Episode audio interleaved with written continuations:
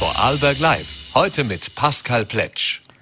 Herzlich willkommen auch heute wieder zu einer neuen Ausgabe von Vorarlberg Live an diesem Freitag, den 7. Oktober 2022.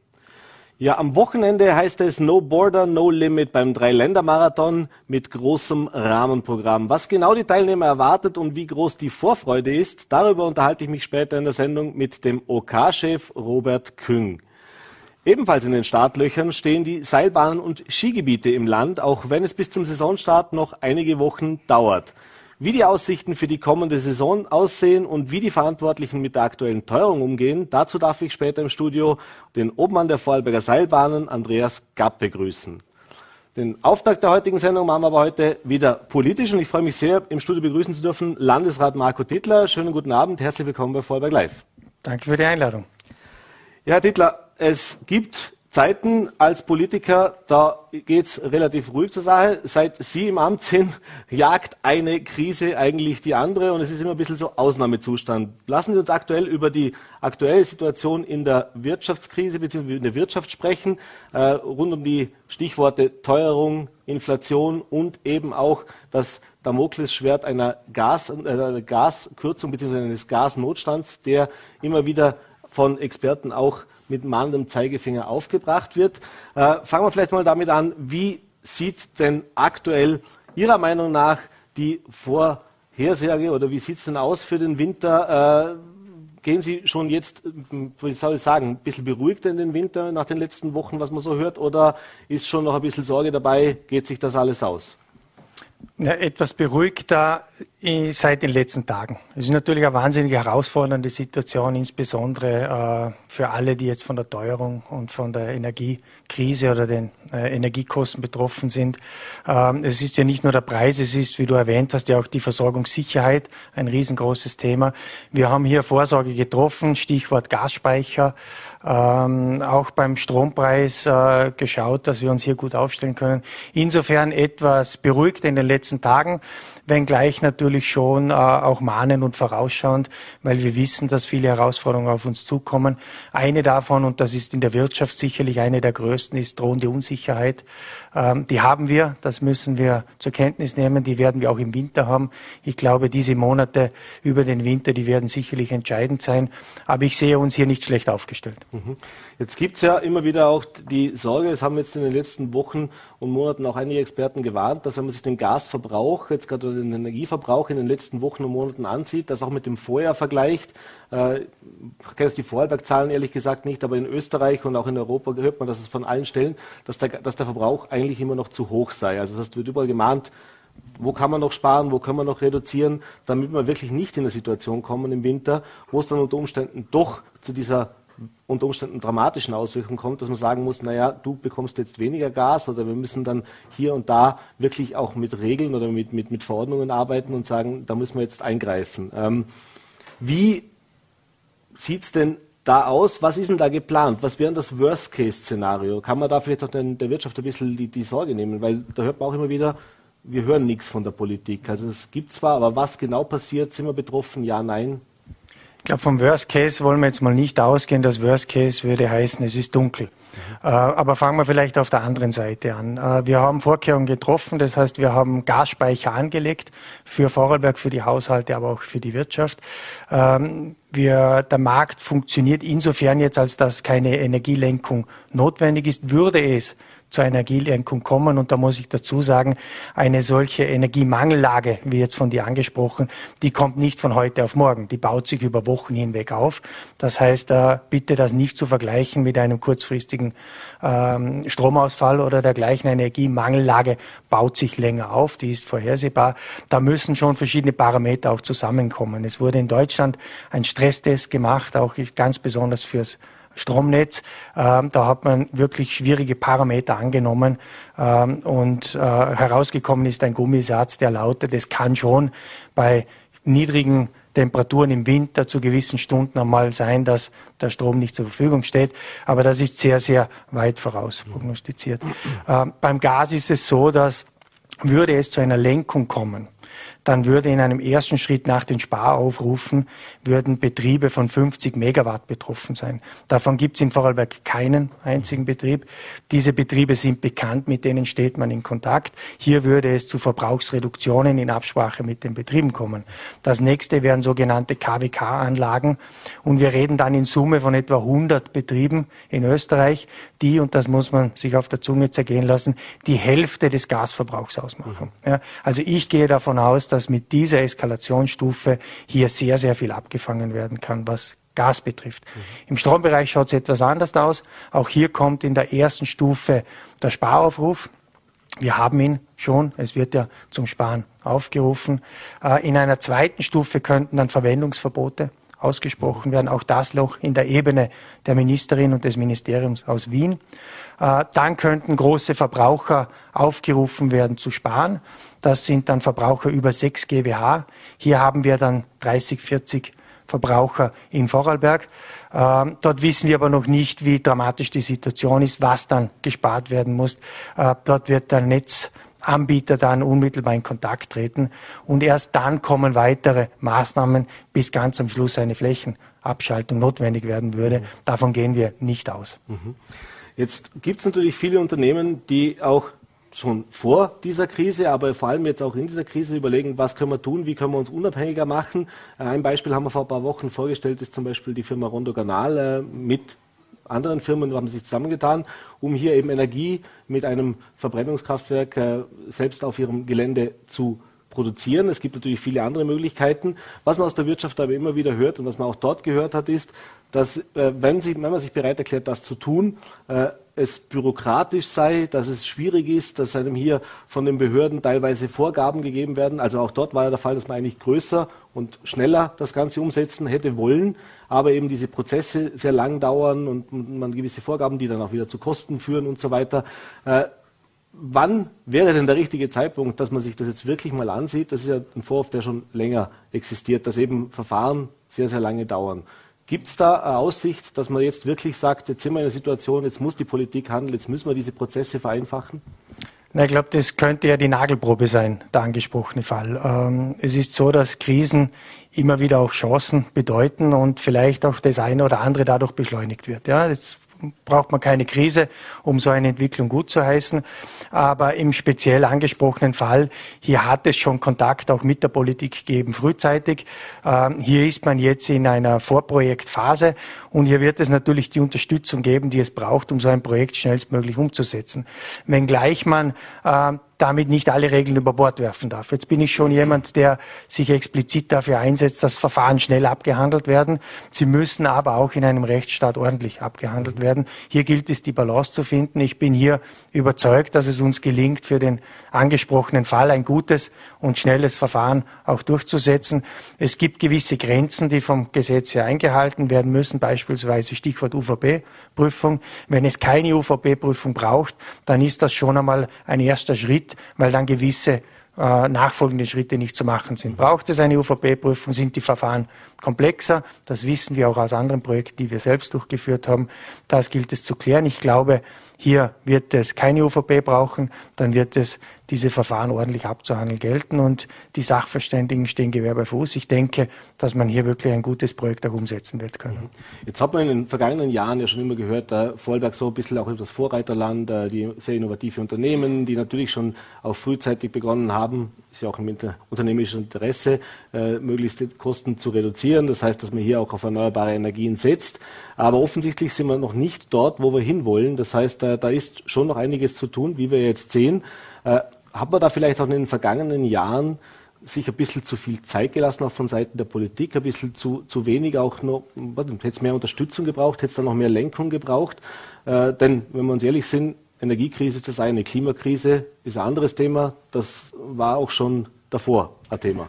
Das ist richtig, aber ich glaube, dass gerade die Vorarlberger Industrie da herausragend gearbeitet hat. Jetzt haben wir natürlich noch eine gewisse Abhängigkeit äh, von Gas, das ist richtig. Äh, von Öl sind wir komplett weggekommen. Ähm, und in anderen Bereichen ist die Vorarlberger Wirtschaft so innovativ aufgestellt wie kaum selten zuvor oder selten äh, andere Regionen, so muss ich sagen, und auch davor natürlich nicht. Wir haben äh, in Vorarlberg eine sehr starke Sachgüterproduktion. Wir haben einen 40 Prozent Anteil der Sachgüterproduktion in Vorarlberg an der am Bruttoregionalprodukt. Äh, und man fährt nicht durch Vorarlberg durch und sieht schlotende, äh, rauchende Schornsteine und Fabriksgebäude, wo man nicht vorbeifahren kann und wo der Nebel in der Früh drüber legt. Also die Vorarlberg-Industrie ist hier sehr weit und sie geht weitere Schritte. Sie hat extrem viel gemacht, beispielsweise beim Strom, beim Photovoltaikausbau. Große Firmen haben große Anlagen bereits realisiert. Ähm, das andere ist der Prozess, der industrielle Prozess hat und verlangt nach wie vor noch gewisse Energieträger, damit sie beispielsweise sehr schnell hoch oder runter fahren können im industriellen Prozess. Da braucht es Alternativen. Ähm, das angesprochene Kraftwerk könnte eine Alternative sein für einen großen Energieverbraucher im Land. Wir haben natürlich andere auch noch und hier braucht es auch noch entsprechende Technologiesprünge. Hier braucht es dann vielleicht äh, auch Wasserkraft, so dass äh, Wasserstoff, so dass er eingesetzt werden kann für industrielle Anlagen. Hier braucht es entsprechende Wärmepumpen, die für industrielle Prozesse sich realisieren lassen. Aber die Vorarlberger Wirtschaft sehe ich hier auf einem guten Weg. Mhm. Jetzt haben wir in der Corona-Krise schon gelernt, dass es äh, ohne Förderungen, ohne Subventionen, ohne irgendwelche Zuzahlungen praktisch äh, schwierig für die Wirtschaft, aber auch für die Privathaushalte geworden wäre. Da, da hat es vieles gegeben, da wurde viel Geld ausgeschüttet. Jetzt äh, in der Energiekrise sind ähnliche Zusagen zumindest schon da, dass es hier eben auch Unterstützung gibt. Äh, Stichwort Strompreisdeckelung, beziehungsweise eben für Vorarlberg jetzt momentan noch kein Thema, aber diese Obergrenze, äh, die dann unter Umständen im nächsten Jahr schlagen werden könnte. Zumindest hat der Vorstand der Ölwerke VKW das im Gespräch nicht ausgeschlossen, dass wir dann darüber liegen. Äh, aber wie lange können wir das denn machen? Das heißt, welche Maßnahmen muss die Politik jetzt umsetzen? Denn wir wissen alle, wir können nicht jedes Jahr äh, allen Haushalten 500 Euro und den Betrieben Summe X überweisen. Denn irgendjemand muss es ja auch bezahlen. Das heißt, da braucht es ja auch andere Maßnahmen.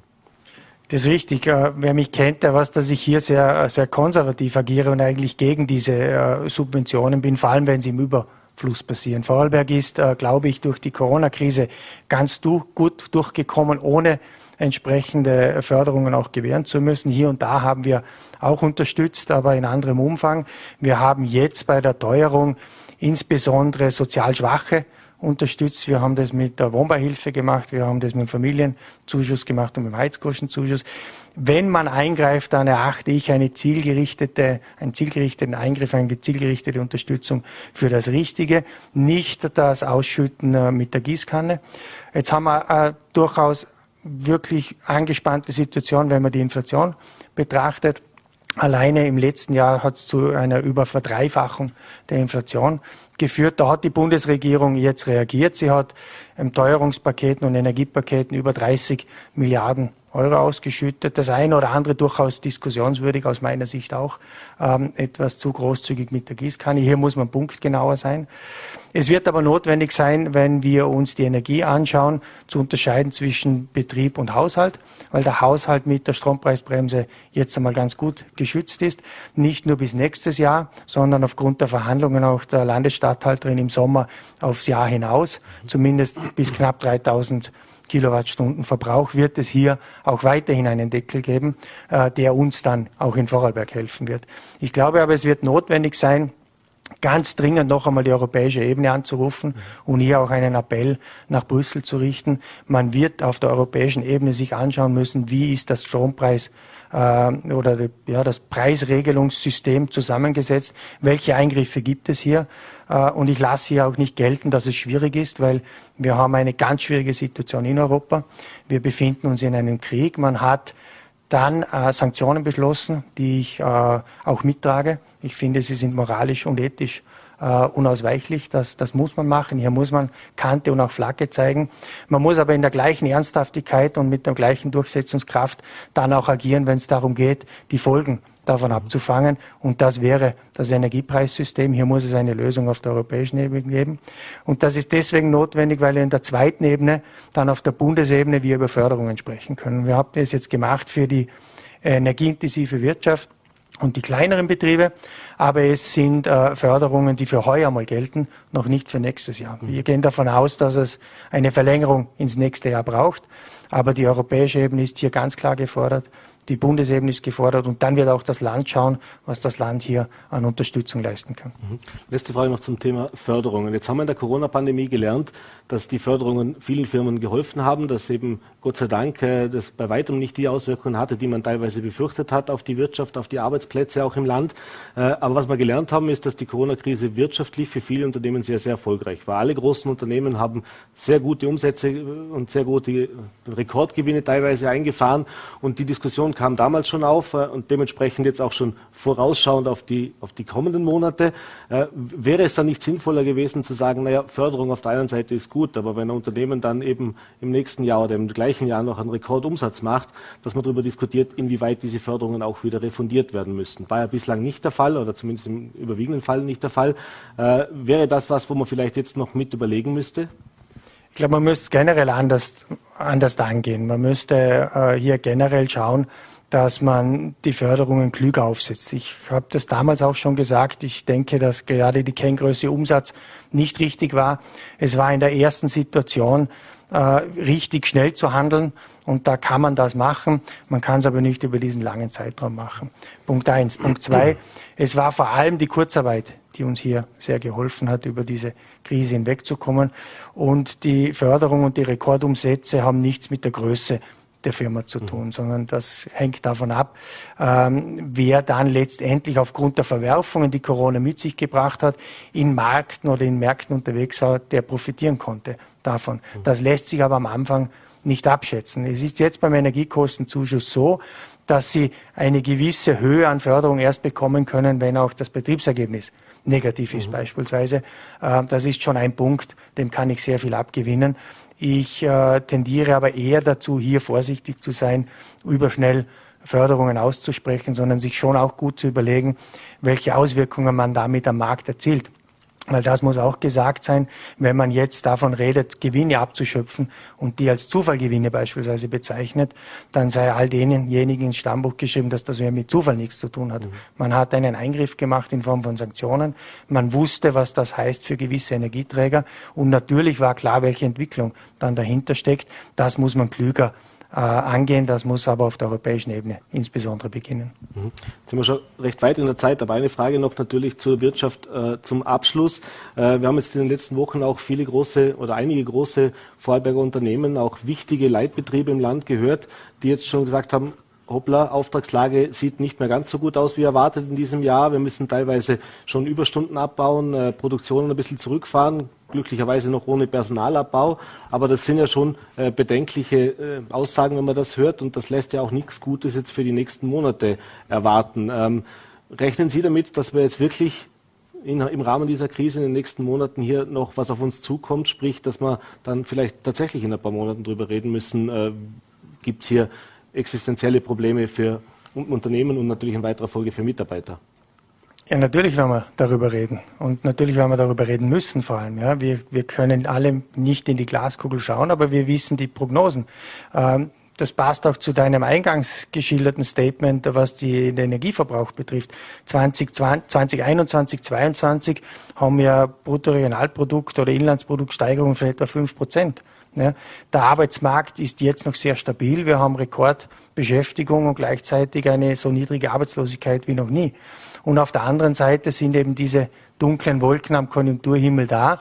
Die Prognose für, für nächstes Jahr, wenn es äh, ums BIP geht, die ist irgendwo bei knapp über Null. Ja, natürlich wird das Verwerfungen mit sich bringen. Jetzt ist die Frage, wie viel kann der Arbeitsmarkt aufnehmen in anderen Bereichen. Wir haben in der Vergangenheit die Situation erlebt, dass manche Branchen und Betriebe händeringend Mitarbeiterinnen und Mitarbeiter gesucht haben, kleinere Gewerbebetriebe niemand gefunden haben, weil eher in der Industrie oder die Industrie als Arbeitgeber so attraktiv war. Tourismus, Gastgewerbe haben das besonders zu spüren bekommen. Hier wird äh, das Pendel wieder ein Stück weit in die andere Richtung ausschlagen, aber auch das war vorhersehbar. Ähm, jetzt wird die Frage sein, wie stark wirkt die Inflation dann ins nächste Jahr, weil auch das muss uns bewusst sein, die Inflation wirkt ja in der Wertschöpfungskette. Das heißt, hier kommen noch große Aufgaben auf uns zu. Das werden wir nächstes Jahr merken. Das betrifft dann Mietverträge oder ähnliches, die indexiert werden können. Und natürlich die Konjunktur und auch die Arbeitsplätze. Hier wird es zu Verschiebungen kommen. Aber nicht, äh, der, nicht deswegen hat die, das Land und die Arbeiterkammer jetzt diese Woche erst eine gemeinsame Gesellschaft ins Leben gerufen, um den Arbeitsmarkt zu fördern, um hier unterstützend zur Seite stehen zu können. Und da wird natürlich die nächste große Aufgabe auf uns zukommen, wenn das Wirtschaftswachstum nach unten geht, seitwärts geht oder vielleicht leicht, leicht rückläufig sein wird. Mhm.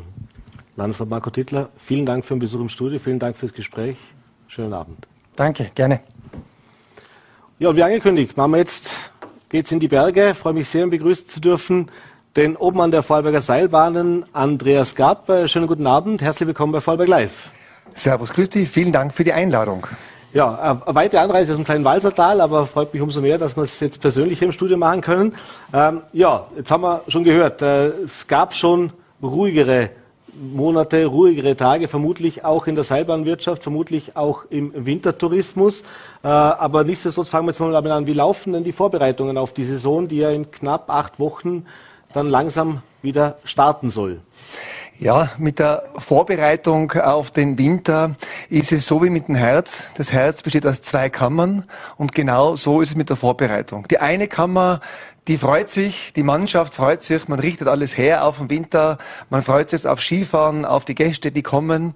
Und die andere Kammer ist hinter schon in der Corona-Krise geprägt von Vorsicht, geprägt von, äh, wie gehen wir, von den Fragen, wie gehen wir mit den Energiethemen, mit Preissteigerungsthemen um und das zu integrieren, um das geht's. Mhm. Jetzt gerade schon eben Energieknappheit, haben wir jetzt gerade schon gesprochen, ist natürlich auch bei den Bergbahnen in den Tourismusregionen ein ganz großes Thema. Äh, wie groß ist denn die Sorge, dass, wenn man jetzt hört, bei diesen Lenkungsmaßnahmen unter Umständen es dann sein kann, dass man als Beispiel, ein Beispiel ist immer die Beschneiung, äh, dass man eben äh, hier auch betroffen sein wird. Äh, welche Auswirkungen hätte das und ja, wie groß ist die Sorge davor? Ich glaube, da muss man jetzt ein paar Sachen in der Kaskade mal äh, der Reihe nach angehen. Das Wichtigste und auf das wir am meisten bauen, ist die österreichweite Kampagne mit der Mission oder Mission 11. Mhm. Die lautet, wenn Österreich 11 Prozent der Energie einspart, dann sind wir selbstständig, autark, wie das so schön heißt, und können mit dem selbstproduzierten Strom haushalten. Wenn alle also 11 Prozent einsparen, dem einen wird es schwerer, dem anderen wird es leichter fallen, dann haben wir das Ziel erreicht und dann haben wir auch kein Energieproblem. Mhm.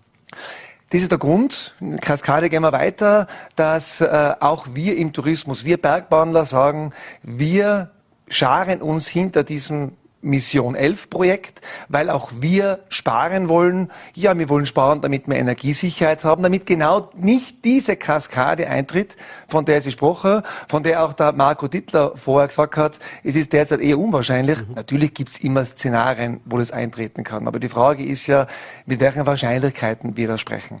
Wir gehen davon aus, dass die Energie ausreicht. Wir werden sparen und zum Thema Beschneiung, um das Spezialthema mhm. gleich herauszunehmen, da geht's um zwei Sachen. Ein, einmal, einmal mit enger Abstimmung mit dem Energieversorger zu agieren.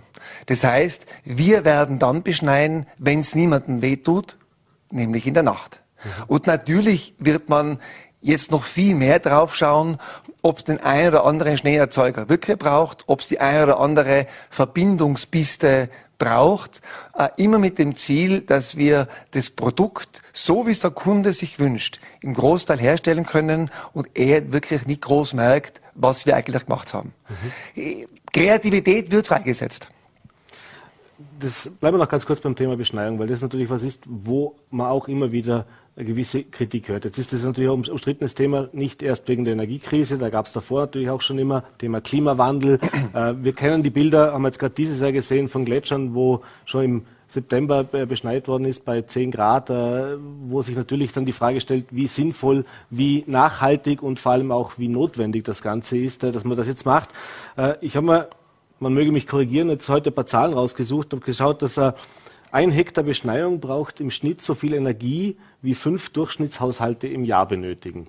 Jetzt haben Sie schon gesagt, 11 Prozent einsparen, dass man sich auch der, im Tourismus dran hält. Aber die Frage ist ja auch für die Zukunft. Äh, der Landesrat hat es vorher gesagt, äh, in, in der Not, wenn es jetzt soweit ist, da, da wird man so ein Innovationsschub, da tut sich dann plötzlich ganz, ganz viel, wenn man muss. Äh, ist das schon was, wo man vielleicht jetzt auch diskutieren muss, wie soll das künftig weitergehen? Stichwort auch Klimawandel, können wir uns das künftig überhaupt noch leisten, all diese Skigebiete so zu beschneien? Also vielleicht äh, die Antwort in, äh, drei, in drei Punkten. Ja, Sommer, Winter. Mhm. Ja, also wir leben in einem Klimawandel. Man, wer das nicht verstanden hat, kann man nicht erklären. Wir leben in einem Klimawandel und Sie haben die Beispiele wunderbar gebracht. Winter der Klimawandel ist noch nicht im Winter angekommen. Also die Bilder vom Gletscher sind im September entstanden mhm. und nicht im Dezember. Also das ist ein ganz wichtiger Punkt. Und die Beschneiung dient ja dazu, um fluktuierende Einschneidzeitpunkte mit Naturschnee einfach auszuglätten. Damit, wenn die Gäste kommen, und die kommen halt mit dem Schneemotiv, äh, damit es einfach funktioniert. Mhm. Und weil, also unsere Studien, die wir kennen, die wir beauftragt haben, die sagen klar, dass wir in den nächsten Jahrzehnten in den Skigebieten Schnee haben werden. Gleichzeitig, und jetzt komme ich zum dritten Punkt, Sommer, ist es wichtig, dass wir das Sommerprodukt ausbauen. Weil ähm, wenn ich jetzt einen starken Winter habe, wo wir uns alle freuen, selber zum Skifahren mhm. zu gehen, oder, ist es umso wichtiger, vorausschauend zu agieren und zu sagen, okay, wir müssen den Sommer als Produkt, als Erlebnis entwickeln, so dass wir vom Winter unabhängiger werden. Mhm. Der Punkt, also das heißt also, wenn ich Sie richtig verstanden habe, man, es gibt ja auch diese Bilder, wo dann, es gab diese Winter, wo es gar keinen Schnee hat, wenn man dann dieses einzelne weiße äh, Schneeband sieht, äh, ist das vielleicht was, wo jetzt ein Umdenken stattfindet? Also in Vollberg war das eh sehr selten, wenn, wenn gar nicht der Fall. Aber äh, wir kennen es aus, doch aus einigen Skigebieten in den letzten Jahren, auch aus Österreich. Äh, das, das würde ja dem widersprechen, was Sie jetzt sagen. Weil Sie sagen ja, die, die, als Zubeschneider, dass man praktisch das, äh, wie soll ich sagen, ergänzt und eben auch äh, ein, ein guten Erlebnis den, den Gästen bieten kann. Aber es ist ja nochmal ein Unterschied, wenn ich sage, es ist gar kein Schnee da und jetzt hauen wir da so die, die Rodelbahn praktisch hin? Wir kennen keine Winter ohne Schnee. Die Frage ist nur, wann kommt der Schnee? Und wie lang ist das weiße Band in der grünen oder braunen Landschaft? das dann vom Einschneien zugedeckt wird. Mhm. Also das wird es natürlich geben. Diese Frage der, der Höhe, muss man ganz klar sagen. Aber ich rechne nicht damit, dass wir einen ganzen Winter die Bilder haben, die Sie jetzt da zeichnen. Im Gegenteil, es kann sein, dass man halt früher nachhelfen muss, dass wenn die Gäste kommen, Einheimische und Gäste, dass sie dieses wunderbare Erlebnis Skifahren erleben können. Aber es wird immer und es ist bisher immer noch Naturschnee in Mengen nachgekommen. Die Frage des Zeitpunkts ist es. Mhm. Jetzt haben wir die letzten Jahre waren aus anderen Gründen nicht ganz einfach für den Wintertourismus. Stichwort Corona. Äh, jetzt scheint es, dass man dieses Jahr erste Mal wieder Saison haben kann, die tatsächlich so ist, in Anführungszeichen, wie früher wenn man jetzt mal von der Energie absieht, aber eben was die Rahmenbedingungen für die Gäste anbelangt. Allerdings steigen jetzt die Zahlen massiv und es gibt schon wieder erste Diskussionen darüber, brauchen wir Maßnahmen, was kommt da? Wie zuversichtlich ist denn die Branche, dass man das jetzt zumindest für die Wintersaison hinter sich gelassen hat oder ist auch das noch so ein Punkt, wo man schon so langsam wieder, Sie haben es vorhin mit zwei Herzkammern auch gesagt, ich würde sagen mit, mit, mit zwei Gehirnhälften, wo die eine sagt, das Engelchen und das Teufelchen sagt, naja, oje, oje, was kommt da noch auf uns zu? Also die Krise hat uns gelernt, äh, dass das, was heute scheinbar sicher ist, morgen schon selbstverständlich nicht mehr gilt. Derzeit gehen wir davon aus, dass es ohne Corona-Auflagen funktioniert. Aber die letzte Saison hat uns doch allen gezeigt, wie unkompliziert das mit den Masken in den, in den Kabinen etc. war. Ich habe davor keine Angst. Ob es jetzt kommt oder nicht, ist derzeit äh, wirklich zweitrangig. Ich glaube wirklich zweitrangig. Ich glaube, dass die Menschen dort draußen viel stärker von dieser Energiefrage äh, betroffen sind. Ob sie jetzt die Skigebiete sind oder ob sie selber im Haushalt sind, weil sie mit Gas heizen oder wie auch immer. Und da, weil sie, ich bin ein Teil der Antwort schuldig von zuvor, ähm, es war ganz interessant, wir haben äh, die Woche 54. Vorarlberger Seilbahntagung gehabt mhm. und da war der Tristan Horks bei uns. Er war zugeschalten über äh, Videowall. Es hat technisch auch nicht ganz so funktioniert, wie wir es haben wollten. Aber einen entscheidenden Satz konnte er noch sagen. Er geht davon aus, dass in Zukunft die Energie fast nichts mehr kosten wird. Mhm. Also es ist fast eine paradoxe Aussage zu dem, was wir heute erleben. Ich habe dann gesagt, ich kaufe es gerne, oder? Und äh, einen Tag später waren in den Medien Berichte, wie schnell Österreich vollkommen energieautark werden möchte. Mhm. Dann haben wir gedacht, okay, der Horks hat recht. Weil wenn ich energieautark bin, dass ich quasi weder Gas noch Kohle oder Öl in eine Maschine hineinstecken muss, damit am anderen Ende Strom rauskommt, dann muss es billiger werden. Mhm. Und das ist schon etwas, was man auch wenn es jetzt schwierig ist und auch wenn uns das allen wehtut, was aber ein wenig Hoffnung geben kann. Mhm. Jetzt, äh, wenn Sie gerade sagen, erneuerbare Energien und autark werden, ein Thema, das jetzt gerade im Landtag, wir haben es im Vorgespräch auch schon besprochen, diskutiert worden ist und das schon länger jetzt diskutiert wird, ist das Thema erneuerbare Energienausbau. Ein Thema ist die Windkraft. Und da kam jetzt auf, naja, auf jede Bergstation ein Windkraftwerk bzw. ein Windrad bauen. Äh, das wäre doch eine gute Idee. Das wäre doch mal ein Anfang zumindest. Äh, wie haben Sie diese Meldungen aufgenommen und müsste jetzt theoretisch eigentlich Ihnen entgegenkommen, was wir jetzt gerade gehört haben? Also auch da zwei Sachen. Das ist für mich einmal das erste Ausdruck von Veränderungen in der Gesellschaft. Stellen Sie, stell dir vor, vor drei Jahren hätte im, Land, im Landtag einer gesagt, auf jeden Bergstation soll ein Windrad, dann wäre wahrscheinlich ein Sturm der Entrüstung ausgebrannt, aufgebrannt. Und jetzt ist es eine Meldung, wo man sagt, Lasst uns nachdenken. Das ist das Erste. Das Zweite ist, das Ganze muss schon innerhalb eines gesamthaften Energiekonzepts passieren. Ich wäre mir da sicherlich nicht dagegen, aber was schon wichtig ist, dass es immer auch im Einklang mit den Regionen erfolgt. Dass das wenn auf einer Bergstation was passiert, mit der Gemeinde vor Ort, mit den betroffenen Grundeigentümern entsprechend abgestimmt wird. Aber man sieht, die Zeiten ändern sich. Was vor drei Jahren unmöglich war, nur anzusprechen, wird jetzt ausgesprochen und angedacht. Mhm. Aber wenn Sie sagen, dann müssen wir mit den Regionen sprechen, äh, jetzt Kleinwalsertal nahe an Bayern dran, äh, da gibt es die Diskussion seit Jahren und da geht genau aus dem Grund eben auch nichts weiter, was die Windkraft angeht. Das heißt, bräuchte es nicht tatsächlich mehr Vorgabe von, von der Politik äh, mit gesetzlichen Vorgabe und eben vielleicht bei manchen dieser Projekte und gerade bei so einem Projekt, das natürlich äh, in weiterer Folge nicht nur die Bergbahn, nicht nur den Tourismus, sondern natürlich für uns alle äh, die Autarkie, die Zukunftssicherheit, was die Energieversorgung anbelangt, äh, dass man eben nicht jedem zuhören kann, ob er es jetzt gut findet oder nicht. Also ich glaube, wir leben in einer Gesellschaft, wo man es eben aushalten muss, dass man einander zuhört. Und äh, es braucht eben dieses Gesamtkonzept. Und wenn man ein kluges Gesamtkonzept hat und halt auch diesen anstrengenden Weg des Redens und Zuhörens geht, dann wird es Lösungen geben. Für jede Region, für jede Teilschaft, da bin ich überzeugt. Und die Leute werden diese Zeit der hohen Energiepreise, glaube ich persönlich, als äh, wirklich in, in, in die Erinnerung gebrannt bekommen und alles auch zulassen, was diese Abhängigkeit von äh, ganz konkret russischem Gas äh, abschneidet. Mhm. Kommen wir noch zu den äh, Preisen bzw. den Kosten, die in diesem Jahr natürlich auch auf die Besucher, die, die Skifahrer zukommen. Jetzt hat es letzte Woche, äh, wir haben es auch bei uns gebracht, die, die, Preise für die Saisonkarten in den meisten Skigebieten wurden schon veröffentlicht. Wir haben uns ein bisschen angesehen, so im Schnitt neun Prozent teurer sind die Saisonkarten, wie sie es im Vorjahr noch waren. Äh, Darf Sie korrigieren? 8,3 Prozent? Entschuldigung, 8, sind wir genau, ja, das ist schon richtig so. Also 8,3 Prozent äh, sind, sie, sind die Preise gestiegen. Das heißt, da könnte man jetzt sagen, ja, sind wir unter der Inflationsrate, die im September bei 10, 10,4, irgend sowas war.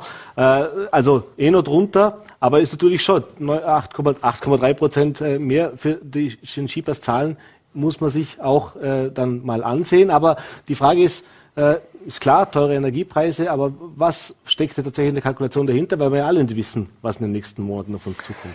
Also uns geht's da wie jedem Betrieb, der Dienstleistungen oder äh, Produkte herstellt. Wir haben auf allen Kosten, wir reden derzeit ja nur von der Energie, mhm. aber wir haben ja auf allen Kostengruppen äh, derzeit massive Steigerungen. Materialpreise im Schnitt plus 10 Prozent. Äh, die Energie plus x Prozent. Also wir haben überall haben wir Steigerungen. Und wir sind nicht in der Lage, alle Steigerungen einfach eins zu eins weiterzugeben. Ich glaube, das ist auch nicht der unternehmerische Ansatz. Und da schließt sich der Kreis wieder zur Mission 11. Die Mission 11, die auch als gesellschaftliche Verantwortung, dass wir alle genügend Energie haben, ausreichend Energie haben, getan wird, mache ich natürlich auch mit Blick in meine Buchhaltung und in meine Gewinn- und Verlustrechnung, dass ich überlegen muss, okay, wenn ich einen Teil nicht in der Lage bin weiterzugeben, muss ich im Unternehmen schlanker werden, schauen, wie ich Kosten, Kosten wirklich reduzieren und einsparen kann. Und genau um das geht's. Mhm. Aber wir sind nicht in der Lage, alle Kosten weiterzugeben. Mhm. Und Steigerungen bei der Saisonkartenpreise von 5% bis zu 9,9%, das ist die, die, die Range, aus der sich die 8,3 ergeben. Ich glaube, das ist nachvollziehbar. Mhm sind wir schon recht weit in der Zeit. Aber letzte Frage natürlich noch ist das Thema auch der, des Personals. Das ist übrigens auch so ein Kostenfaktor, den wir jetzt noch nicht erwähnt haben, aber der kommt natürlich auch dazu. Äh, war auch in den letzten Jahren immer ein Thema. Äh, haben wir genügend Personal, äh, gerade zum Saisonstart, oftmals auch schwierig gewesen in den letzten Jahren. Äh, wie sieht da so der Rundruf aus? Was hört man da zurück? Äh, Gibt es da Entwarnung oder etwa ist es so, wie wir es überall hören, nämlich eben nach wie vor sehr schwierig, Personal zu finden? Also grundsätzlich ist das Thema Personal ein schwieriges. Rundruf habe ich jetzt keinen, aber wenn ich schon nicht angerufen werde, dann gehe ich mal davon aus, dass der Leidensdruck derzeit nicht so groß ist.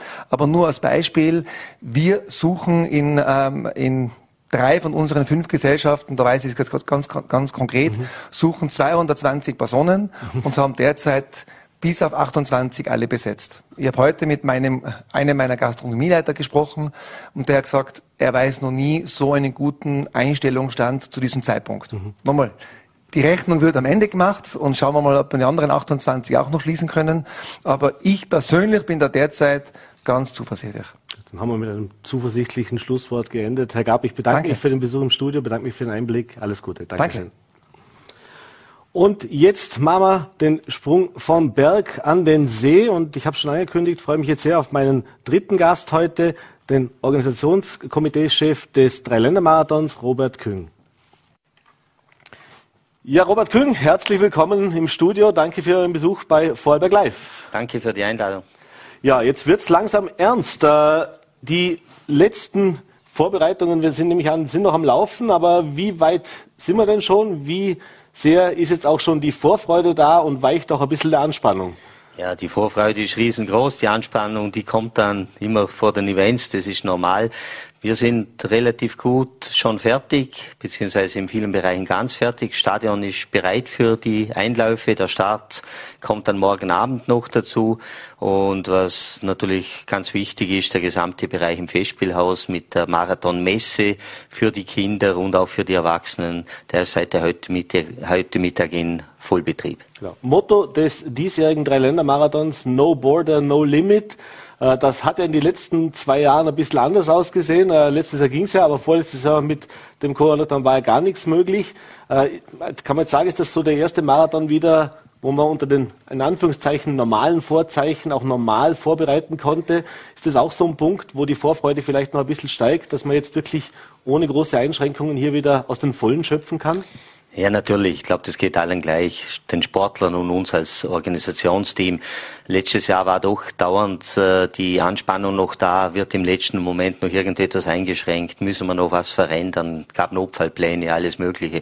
Heuer konnten sich die Sportler ganz normal vorbereiten, ohne Ängste und wir konnten das auch machen und damit ist die Vorfreude auf jeden Fall deutlich größer. Und das spüren wir auch bei den Anmeldezahlen, die wieder massiv am Steigen sind und das freut uns natürlich. Mhm.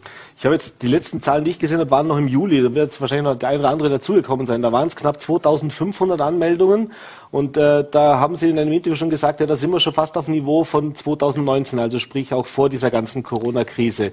Wie sieht es denn aktuell aus? Wie viele Anmeldungen haben wir denn? Ja, wir sind knapp drunter. Wir sind knapp unter 5000 jetzt. Äh, haben aber schöne Wetteraussichten aufs Wochenende, rechnen also, dass wir irgendwo über fünf, zwischen 5000 und 5500 Starter kommen.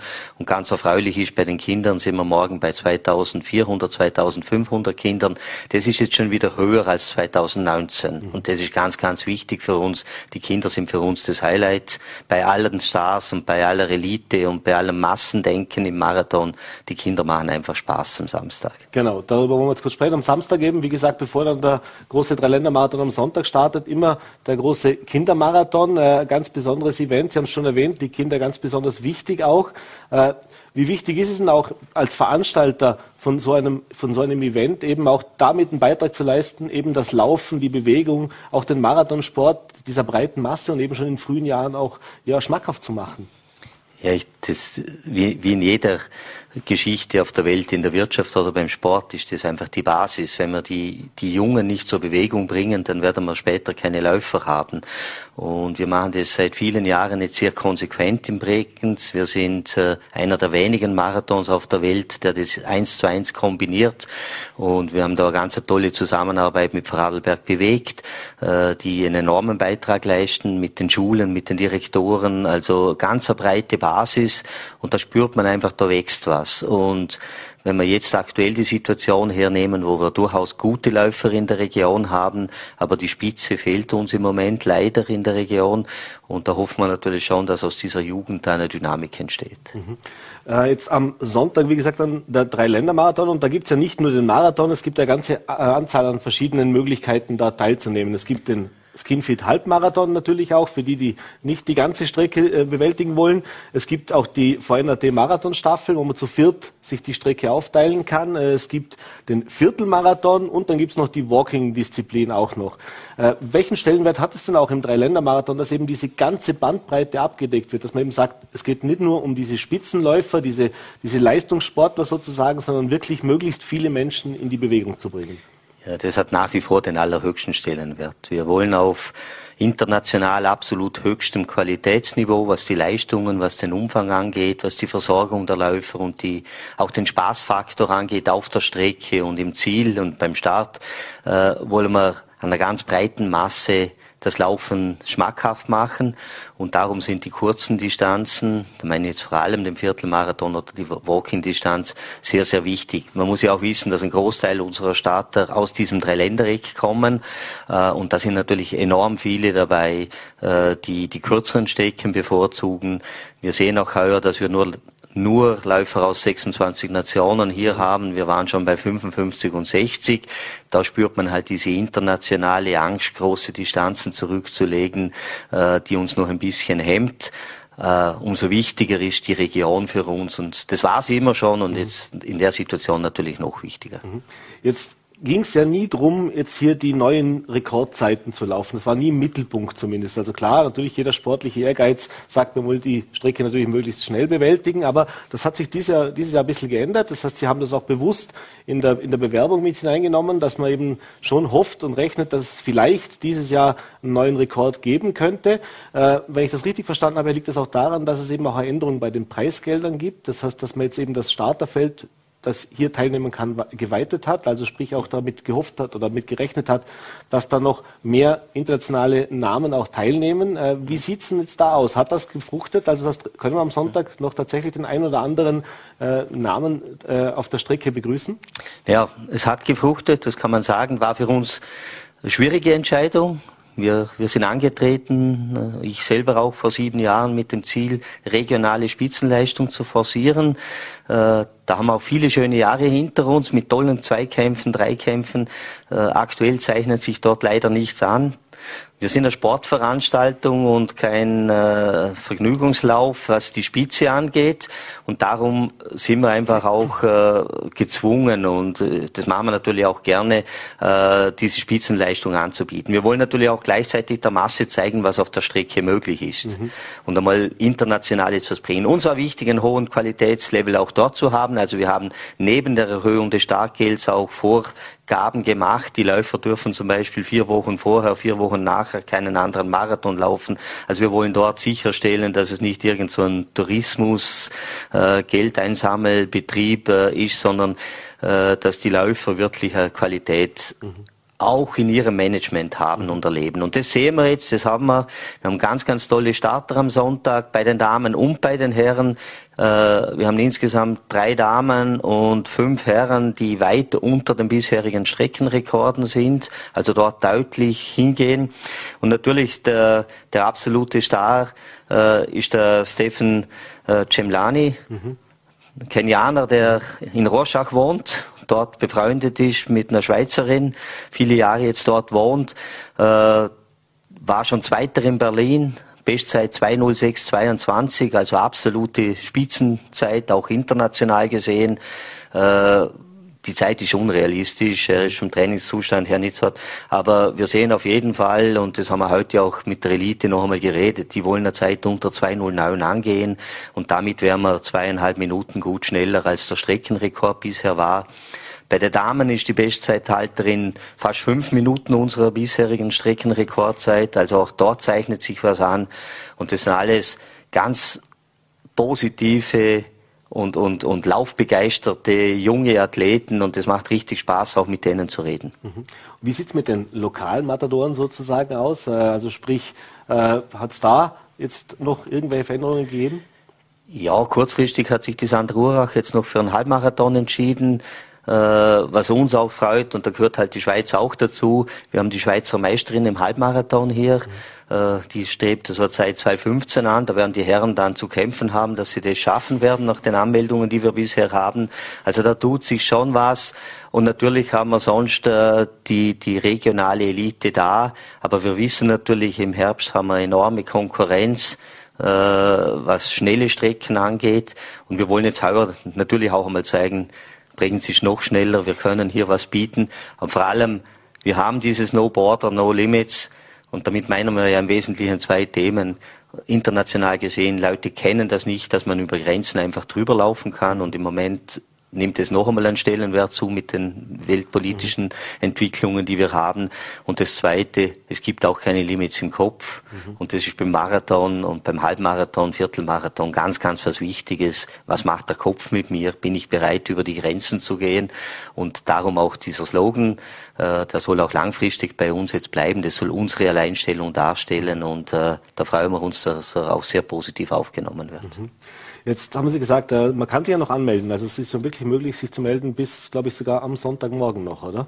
Genau. also jeder, der jetzt noch zusieht und noch überlegt, doch noch an einer der Distanzen teilzunehmen, kann sich noch einen Startplatz ergattern. Genau. Egal welche Distanz, morgen die Kinder, Sonntag alle die Bewerbe.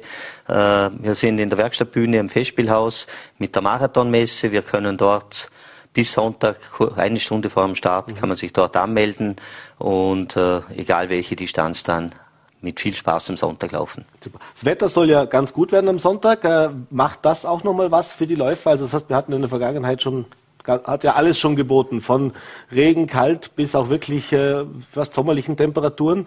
Äh, für den Sonntag soll es zumindest trocken bleiben. Die Temperaturen scheinen recht angenehm. Kann das noch oder hat es auch schon noch eine Auswirkung oder ist es bei den Profis so, dass die ihre Zeit laufen Egal, ob es regnet, schneit, stürmt oder die Sonne scheint. Nein, das ist nicht ganz egal. Auch bei denen macht es eine Minute, zwei aus, mhm. weil Temperaturen einfach entscheidend sind und der Wind sehr entscheidend ist. Also es wird jetzt schon noch spannend, was mit dem Föhn passiert auf mhm. den Sonntag. Wir hoffen, dass er schwach bleibt. Oder Rückenwind zumindest auf eine Strecke. Ja, wenn er dann am Rheindamm rund ein bisschen stärker ist, das ist dann okay. Aber äh, ja, das Wetter ist grundsätzlich extrem gut angesagt, mhm. passt optimal, könnte wesentlich schlechter sein.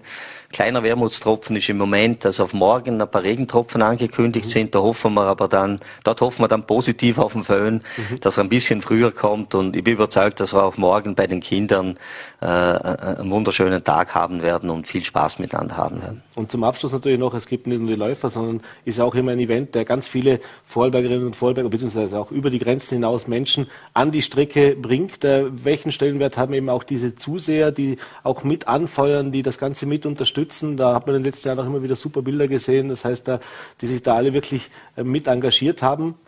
Ja, das ist ein extrem hoher Stellenwert. Ich glaube, jeder, der einmal so Distanz gelaufen ist, der weiß, was es vor allem auf den letzten Kilometern heißt, wenn man ein bisschen getragen wird von den Zuschauern und wenn man weiß, was im Stadion dann auf einem zukommt. Das ist Motivation pur. Äh, die Leute sind enorm wichtig an der Strecke. Da laden wir jeden ein. Wir freuen uns über jeden Einzelnen. Und was natürlich auch wichtig ist und was man an der Stelle auch nicht vergessen darf, wir haben ein relativ großes Organisationskomitee, das ehrenamtlich das ganze Jahr an dem Marathon arbeitet und wir haben am Wochenende fast 700 ehrenamtliche Helfer im Einsatz. Also es ist ein riesiges Engagement, freiwilliges, ehrenamtliches Engagement von enorm vielen Menschen aus dieser Region und dafür möchte ich hier jetzt auch mal Danke sagen. Das wollen wir auf jeden Fall weiterleiten. Auf jeden Fall freuen wir uns jetzt auf einen spannenden, auf einen schönen und vor allem hoffentlich einen trockenen die Wetterbedingungen sollen es, wie gesagt, hergeben. Äh, Marathon am Sonntag, morgen auch auf den Kindermarathon. Für alle, die die Möglichkeit haben, natürlich am besten vor Ort selber dabei zu sein. Die, die nicht hinkommen können, haben auch die Möglichkeit, am Sonntag bei uns auf Voll.at den Marathon via Livestream zu verfolgen. Aber wie gesagt, ich glaube, vor Ort immer noch besser, selbst mitzuerleben, auch die Atmosphäre. Ich bedanke mich jedenfalls für den Besuch im Studio.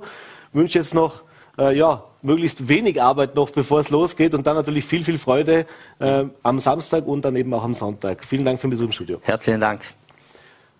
Und das war's auch diese Woche mit Vorarlberg Live. Jetzt geht's dann ab ins Wochenende. Wie gesagt, wenn Sie noch nichts vorhaben, nach der Wahl am Sonntag dann ab auf die Marathonstrecke. Äh, ich wünsche Ihnen auf jeden Fall ein schönes Wochenende. Wenn Sie mögen, sind wir am Montag wieder für Sie da, 17 Uhr, Voller T, VNRT und Lende TV. Und was den Wahlsonntag betrifft, auch dieser Hinweis sei noch gestattet, berichten wir natürlich bei Voller T den ganzen Tag live und sind ab 15.30 Uhr auch mit einer Sondersendung zur Bundespräsidentschaftswahl live. Also da ist der Marathon dann schon vorbei. Da kann man vielleicht dann oder am Handy, mobil vor Ort bei einem Bierchen dann noch die Sondersendung ansehen. Bis dahin machen Sie es gut und einen schönen Abend.